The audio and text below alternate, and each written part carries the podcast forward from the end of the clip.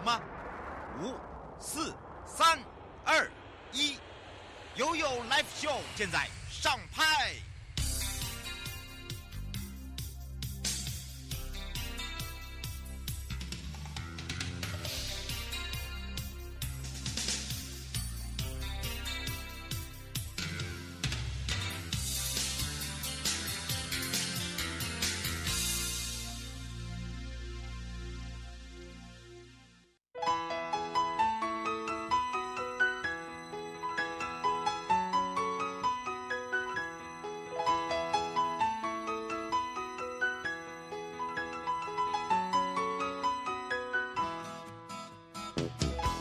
再次回到了 You Live Show FM 零四点一正声广播电台，陪同大家。好的，我是你的好朋友瑶瑶，回到了生活法律生活法庭，回到了台北地检署，待会是由许文琪检察官呢陪伴大家来讲到了这个假装潢真诈骗，真的吗？好。那当然，街坊邻居呢，全部都受害了。那到底要如何联合自救？你有听过类似这样的一个情形吗？如果你也发生这样的一个状况，我该怎么办哦？那么当然，这个时候呢，也要讲到了，是个所所谓的受害者哦，这个重视哦，要如何来向法院提告会比较好？好，有时候提告的方向不对哦，那么就很容易让自己呢，诶，变成是好像。这只是告一告就没有下落了啊！其实今天基本上哦，就说如果你真的受骗了，我们要来去提出告诉。那这个时候呢，其实警方跟检方都是可以受理的哦。那只是说你要提告的对象很重要，好，不要搞错方向。那对于这些被害人众多的情况之下，怎么样来去共同委任一到三个人的代理负责人？好，这个也很重要哦，而不是你一句我一句，我要告你要告，大家都来告。那这个告的状况之下，都是告同一个人，那是不是可以一个委任的方式？好，那当然提告的资格，那如果说是未成年，他本身是这个持有人，是不是也可以提告呢？好，另外一个就是收到检察跟检察官哦，这个传票的时候或者是通知书的时候哦，我们一定要自己去吗？那如果说我们要自己去的状况之下，要具备什么？或者是说我没有办法去，我我可能有工作，我可不可以委托别人？那很多时候被告呢，讲话都很大声，好，都会觉得很，哎，这个你告嘛，我怕你哦，然后就很嚣张。好，讲话就是一个，就是我一定要压压倒你一样。那被害人在联络表明这个诈欺的同时啊，这个被告都会被回呛，就是说你告啊，你告啊，你告啊，告的话你也只是民事，不是刑事。那到底告得成吗？那告得成才有才有办法吧，对不对？那当然我们就要知道说我们的道理在哪里，然后到底要怎么样来去告，这才是个重点了。好，带回来的时候呢，我们先回到了生活法律庭看厅喽。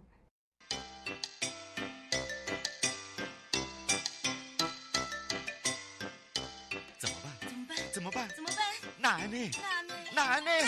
不用担心，不用担心，不用担心，一定解决，一定解决，一定解决，一定解决。悠悠台湾情报员带您进入生活法律大观园。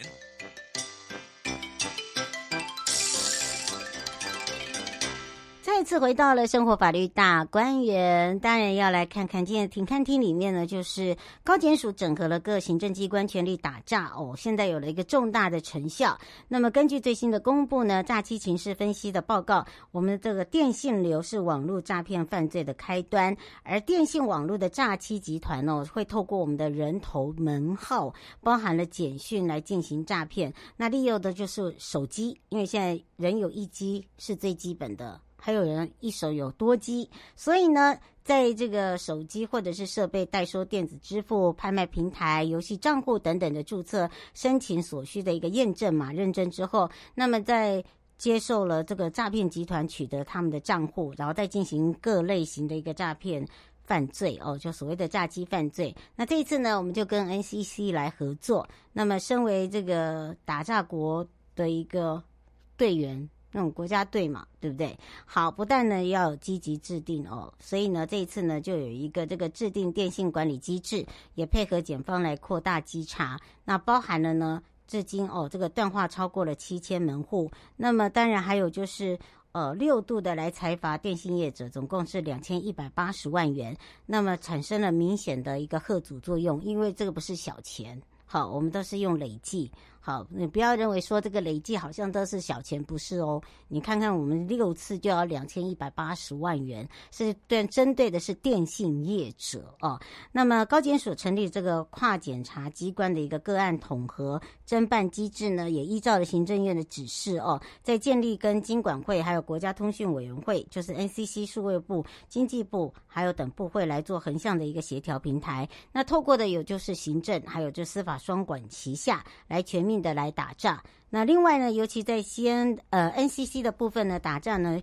呃，这个部分也不遗余力了。那么副主委也带头来加入了这个 Line 的群组哦，就是高检的一个 Line 群组。那及时掌握最新动态，不但呢也推动了电信技术的一个哦拦阻跟警示的一个机制。对于未落实门号的这个 KYC，那整个程序的电信事业进行裁处之外，也订定了电信事业受理申办电信服务风险管理机制的一个指引，来这个贺祖之外。不法的一些这个申办，譬如说有些人喜欢申请大量的一个门号哦，其实基本上就是一个诈欺犯，或者是所谓的呃，有些人就是以公司。那当然这些公司为什么要申请这么的多哦，来去做一个追查？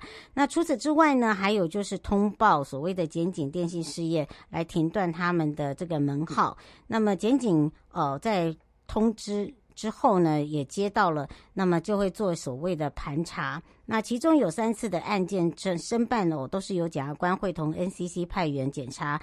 另外，NCC 的财阀电信事业总共六次，这六次就两千一百八十万之外，也透过行政权呢，配合整个司法的一个程序来做打诈。那扩大这样的一个诈骗手法，第一个呢，也可以帮我们守住我们的荷包。另外呢，还有就是。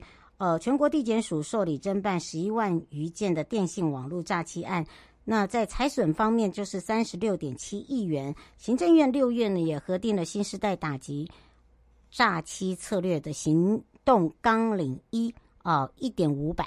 好的，那实施之后呢，也新收到一些案件，明显跟这个五月哦也降低了三千多件，那么降幅超过了百分之十五。那么整个财损呢，也比五月减少了一点一亿元，那降幅了百分之十三。那逐渐的打诈精进的策略已经见到成效了。那负责统筹打诈的主任检察官郑新红也特别说明，在诈欺集团结合的电信流，那么包含了就是诈骗机房、网信呃网路流的话，就是所谓的资通姐姐呃，还有就是资金流，就是水房跟车手，他们形成了专业分工诈欺产业链这样的一个组织化重大犯罪。行政院呢，不但跨部会的这样做打诈的国家队，也寄出了打诈纲领一点五版，所以呢，也跟这些诈骗集团跟诈欺集团呢来宣战。那么在这里呢，看到了上半年的全国地检署受理的案件呢，已经高达了人数哦，涉案人就有十二万多人，好，你就可以知道有多少人。那么过滤呢？呃，一这个被告的一个涉欺诈欺案后呢，还有五万多人，其中初犯就有九千两百人。呃，又单以单纯的人头户账号的话是五千九百六十九人最多。那要求行政院呃跨部会合作之外，也包含了金融机构、电信跟电商业者，就要。纳入所谓的联防电信网络诈欺犯罪，相信哦，这个短期还是可以看到更大的成效哦。就是呃，把这个数据也让我们的民众哦可以更多的了解。除此之外呢，国内首件的刑事保护令，这是在犯保法的一个首月，就是这个月呢上路之后呢，呃，在核发大概有二十件。那么，犯罪被害人权益保障法呢，增订了犯罪被害人保护令之后呢，从七月上路之后，那么全国的检察官呢，也发起了将近超过哦，核发二十件的保护命令。那被限制对象包含了艺人黄子佼、NONO、黄银玉等等哦。那另外，犯罪被害人保权益保障法里面呢，是为了避免。被害人呢，跟家属在受到这个加害者的侵害，所以增订了一个犯罪被害保护命令。那当然，这也是继家暴法还有跟骚法第三种人的一个人身保护令啊。那么再来一个，就是国内首件的一个刑事保护令。那七月实施以来，核发了二十件之外，被限制了。刚刚我所说的，还有就是新法特别保障性影像被害人。那但是要获取保护令，必须要提告，好，这个就是一个前提条件。另外，法界认为说，这个的部分呢，还是有要一点弹性。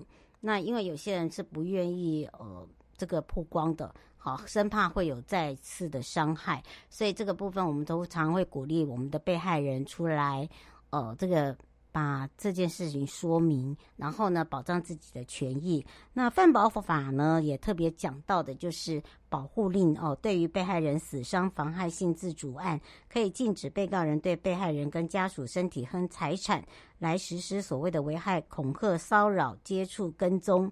那么，禁止无正当理由接触被害人跟家属的一个居所、学校、工作场所，或者是常出入的特定场所等。距离好，我们连距离都有做一个限制，跟这个家暴访法的部分呢是有一点点不大一样的。另外呢，就是数位性暴力案的部分呢，则是禁止被告重制、散布，还有就是以他人供人观览跟被害人的一个呃性影像，那么也让这个命被告哦提出或者是交付被害人的一个这个性影像。还有移除，或者是向网络业者申请所谓的删除已上传的影像，一旦违反这个保护令的话呢，最重我们现在已经可以处到三年哦，这个是没有法可说的哦，就是最重，就修法修完法之后的一个最重处三年。那么高检署统计了，从七月一号开始呢，我们实施到七月三十一号，我们有做一个数据哦，全国核发十八件的保护令，那么。呃，再加上八月初的黄子佼跟诺诺之外，新法上路一个多月核发的是二十多件。那么以妨害性自主是最多的。另外呢，这个保障性影像被害人都是属于哦这个刑事保护令啊，又不大同，跟民事是不同的。那需要当事人来做一个提告，所以呢，通常我们都希望大家可以站出来。那检察官或者是法院呢才能够核发，不是检察。哦，这个警察这边来核发所谓的家暴令的部分是有一点不大同。那当然在这里呢，我们希望说可以做一个线索的一个材料。那么怎么样来去做一个更方便？哦，这些被害人、被害家属，譬如说啦，恐怖情人啦，网络交友啦，拍摄纠纷啦，或者是加害者哦，合意取得这个性影像，部分被害人呢，其实都只是想要取回，而禁止对方公布，所以呢，不想提告。那这一点呢，我们也把它来列入哦，就是呃，如何来去协助？好，用协助这两个字来去讲。那依犯保法规定，要取回或禁止对方散布的话，只能就是撕破脸。很简单，没有二话的。因为呢，当你给他方便，他就会当你是随便，他认为你就是一个很好欺负的对象，所以我们才会讲到，当你真的受到欺负的同时，你一定要勇于站出来。当然，这已经是会造成呃这个再次的伤害，但是呢，我们如何去把这个伤害降到最低，也是我们现在一直在努力的方向哦。好，那除了这个外呢，就是。呃，还有一些就是叫做这个潜在性的被害人。那潜在性的被害人呢，无疑就是嗯，怕二度受伤害。那这些呢，也是我们现在正在找寻的对象哦。就是碰到的状况之下呢，我们希望能够来去呃，用最。保守的方式，然后也最保护的方式来保护这些被害人。那么，当然这个也是会有一个侵害情节轻微的一个性影像案件是最为严重哦。那当然这个会有追溯到这个所谓的刑事。那这个部分呢，就是变成说我们要怎么样来去呃，这个让他能够嗯很很顺利的呢拿到这个所谓的刑事的一个保护令哦，犯保令。我们直接讲。保不要讲保护令，叫犯保令。那因为这个是牵扯在刑事，但是就是有一个条件必须要站出来。那这个部分呢，也是我们现在正在跟犯罪被害人保护协会的各分会正在呢跟我们的被害人呢有类似的一个状况，如何来去做一个协助，更具有弹性的去解决。好，这个也是我一直在一步一步的这个在走的方向啊，让民众可以更更多的了解。好，这个也是哦，在这个部分呢来提供给大家。那明年一月呢，就是我们的这个二合一总统跟立委选举。那因应不法资金的一个影响选举哦，高检署在七月三号到十二号也提前第一波的全国检调机关的一个哦查缉不法金流的专案。呃，估计呢查获的地下汇兑还有洗钱总额是一百五十六亿元。好，这也让我们的民众可以多加的清楚。好，这个也是在今年的选举哦，这个第一步。那选举的一个查查三大重点就是强化查会。还有就是严防境外资金跟这个选举赌盘，为了阻止阻绝哦这个不法金流的影响选举，所以协调了检警调，在七月三号、十二号来做这样的一个地下汇兑选举赌盘跟诈欺集团的水房，发动所谓的查气专案。那么，请大家真的就不要去以身试法了。好，带回来的时候就回到了台北地检署。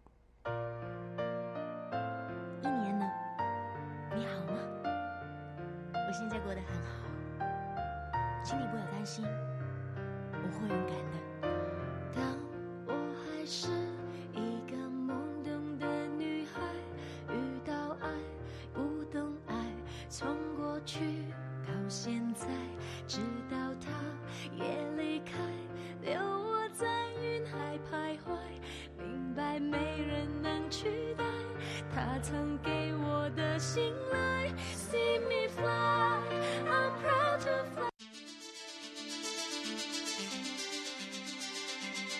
生活法律，Go Go Go，你我生活的好伙伴，我是你的好朋友哦。我是你的好朋友瑶瑶，再度回到了 You Live Show FM 零四点一正声广播电台，陪同大家开放零二三七二九二零，也让我们全省各地的好朋友、内地的朋友、收音机旁朋友，好，当然呢，赶快来提供我们最新的呃生活法律来提供我们的朋友们。那么当然也开放的电话哦，有任何的问题呢，今天陪伴大家的是台北地检署许文琪检察官了。讲到了这个假装潢真诈骗，这个街坊邻居如果真的都做受害的话，我们怎么样来去联？联合自救啊，那自救要有方向啊，要投对呀、啊，投诉对呀、啊，要按铃按对呀、啊。好，当然这个时候我们也赶快来让文琪检察官跟大家来打个招呼了。Hello，Hello，有大家好，我是北检许文琪。是，当然今天文琪检察官要百忙之中又要开庭，又要来帮我们民众解决问题哦。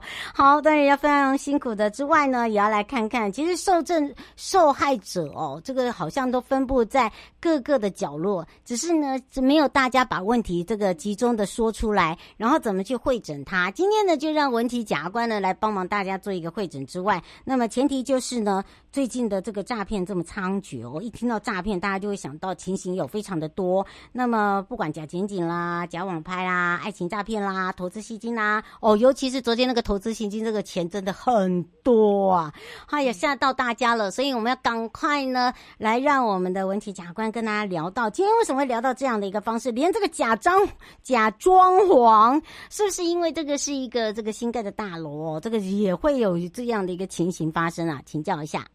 是，那刚好是我最近有收到这个算是民众询问啦，嗯，就是说他们自己遇到的情形是说他们可能是一个比较封闭的小村庄啊，可能就是南部，然后那就会有人发送那种就是名片。然后说，哎，我们可以帮忙做居家的检测啊，有没有漏水啊，或是装潢等等的这些居家检测。那可能刚好大家就是都有类似的需求，所以可能会通知他来。那他看起来也还是，就是他都会到府去做一些丈量。哦，对，然后让人家说，哎，好像都很正常啊，到府去丈量，然后估价了之后，他可能就会要求说，那要先收一部分的定金啊。那往往定金收了之后，未必可以。就是真正的开始如期开工，然后可能会用各种的理由拖延啊，然后或是其他，然后一问之下才发现说，哎，街坊邻居通通都被同一个人骗了，然后都是同样的手法。那这个时候他们主要就是想要知道说，那呃他们是个别的去一个一个地状呢，还是去派出所提告呢，还是说直接去地检署提告呢？那怎样子的提告会是比较呃有效益的？所以想说，透过这样的机会，跟听众朋友也可以分享一下哈。如果说我们遇到这种同一个人，然后连续的使用同样的那个惯常的手段去做诈骗，那你又知道非常多，有些根本就是你的亲朋好友，打一通电话就知道，就是诶他住哪里或者是什么的时候，其实不论想要提告哈。你可以去派出所提告、地检署提告、个人提告、团体提告，通通都可以哦。我们刑事诉讼法没有限制任何的这个限制，嗯、但是呢，如果可以整合大家群众的力量，其实确实对于检察官在侦办上面会比较有帮助啦。嗯、那呃，如果说呃想要联合提告，可是却没有办法想象是一个什么样子的书状的模式，我们简单的分享一下给各位听众朋友。嗯、其实我们提告最主要需要的就是我们被害人的年级资料嘛，嗯、所以我们。定会先把我们被害人有谁整理出来。那被害人有谁之外，他的重点就是他什么时间、什么地点被骗了多少钱，嗯，然后怎么交付给对方的，可能是用汇款的，可能是现金，可能在什么地点。嗯、那因为这些东西都是个人的资料，而且它是很惯常性的。如果他的手法是一致的话，那在我们做一个统合，因为呃。请教我的这个类似的这个案例里面呢、啊，他们其实都是认识的彼此的亲朋好友，所以其实如果有一个统一的窗口，可以去帮大家做一个整合，然后我们把这些资料都呃集中起来了之后，比较有序、有有秩序的向检察官去提出，那我们也比较好去做后续的侦查跟一个一个去做厘清。这个是一个呃统合告诉的方式，就是用表格，我们人事实地物嘛，人出来、时间、地点，然后什么样子的情形跟我们的证据，我们就以这个。告诉人为编号，嗯，呃、告诉人一号，那他就是告证一；告诉人二号，那他就是告证二。然后这样子之后，如果有新加入的告诉人、新的被害人，我们就是一直编号下去，嗯，这样子，呃，团结力量大，可以让这个。这个被告哈，他一直反复的使用同样的诈术的情形哈，比较容易被呈现。是，就是跟大家分享的情形。嗯，我现在想要请教一下哦，他非常谢谢。然后他现在讲到的就是，呃，他说有没有类似的这样的范例？他说是不是在事前就要像管委会一样这样开个会？呃，不，呃，不需要开会，因为我们不需要任何的群体，每个人都是个人的被害，所以呃，不一定说需要。开会，你你自己愿意提告，有些人有被骗，但是他不愿意提告，没关系，我们可以收集有大家的情形。就算有些人被骗了，他不愿意提告，可是因为诈欺是非告诉乃论之罪，所以如果想要呃收集被告的这些行为，然后那这个人，比如说啊，假设十楼住户不提告，七楼住户要提告，那呃他们彼此之间。可以把这个提告跟不提告的情形也续明在表格里面，然后把这个被告他，比如说十楼他是做全户装潢啊，然后七楼他这个部分是做这个水电配管啊，或者是什么，然后十楼付了二十万，那七楼付了八万，然后十楼没提告，然后可能下面还有其他的，那不一定要用管委会的模式，然后只需要有一个算是，嗯。如果有一个人可以从中去协调，然后收集大家的资料，然后联合的作为对检察官的一个对口，大家一起委任他，那呃。以后什么样的资讯布达也比较方便，这个是我觉得在案件的侦办上面，如果有这样子的一个角色的话，对检察官的帮助会比较大。嗯，是，所以哦，这个也让呃这个吴先生哦可以做一个参考哦。如果你现在碰到的状况之下，那另外就是说，如果提高的资格啊，我们刚才在节目里面有这个先预告哦，就这个下面有一个范小姐在问到说，那如果说这个持有这个房子人是未成年，是过户给自己的孩子，那如果碰到这样的状况之下，是孩子。要出来提告，还是他自己本身是呃妈妈，他可以代为这个所谓的委托人？呃，基本上我们法律上面可以提告的，就是被害人，还有被害人的配偶或是他的法定代理人都可以提告。所以呃，你说小孩子是未成年人，爸妈要去代替他就爸妈要提告也是没有问题的，但是呢，如果说这个小孩子哈从头到尾都没有参与这个，比如说我们这个装潢的讨论啊，或是什么，真正在呃洽商的当事人是这个妈妈爸爸，嗯，然后其实这个妈妈爸爸就是被骗的被害人，嗯，对。所以其实由他们自己去向地检署陈明说，哎，我被骗了，其实也是可以的，并不会说很很局限在民事法律上面说房子登记谁的，所以谁才能来提告，没有那么绝对啦。嗯、那这个之后告进来，我们也都还是会去做分析厘清，所以没有关系，不会对大家有那么高的要求，说一定要是谁来提告才是正确的。嗯，是卢先生说这个是属于民事还是刑事？呃，其实要看大家提到的，因为我是检察官嘛，所以我这边来做的是，基本上是关于如果他根本没有想要做，他没有能力承包，然后他也收了大家的钱，完全没有去做任何的装潢准备，嗯、他把钱全部都花光了。这样子，他当然很有可能会去涉犯到一个连就是连续的诈骗的情形。那如果说他单纯是一个工程行，他承包了非常多的，就是比如说同一栋的装潢，但是真的可能因为疫情或是什么，他收了钱之后，真的是资金的周转不良，然后倒闭了。那这个时候。刑事不一定会构成，当然我们还会去看他有没有故意诈骗，有没有这个恶意在里面。如果没有的话，还是一样可以走民事去做一个索赔，或者是至少可以把钱索回来。所以诈欺跟呃，刑事跟民事它其实是并行的，大家可以各自去选择自己的方向。有的时候或许你选的是非常有信誉，然后而且它也持续在运行中的工程行、装潢行，它不是故意要诈骗。他可能是在履约的过程中有一些让大家不满意的地方，那他可能就会比较偏向民事关系居多，那可能就是直接去民事法院。嗯、那如果他是那种恶性倒账、拒不见面，然后甚至拿了钱之后就跑不见的那些人，可能他就会比较偏向刑事的部分，可以去做一个考虑去做一个诈欺的提告，让检察官去侦查看看他是不是确实是一个有这个诈欺的犯意在里面。嗯，是。最后这个一分钟，是不是也可以请这个呃检察官告诉大家？因为有时候被告很嚣张，我刚才在讲哦，就是就是觉得说你告啊，你告啊，你这个民事怎么样告，就是这样子而已啊。这个真的真的有时候是没有道理的。这个是不是也可以让他们可以做一些自救？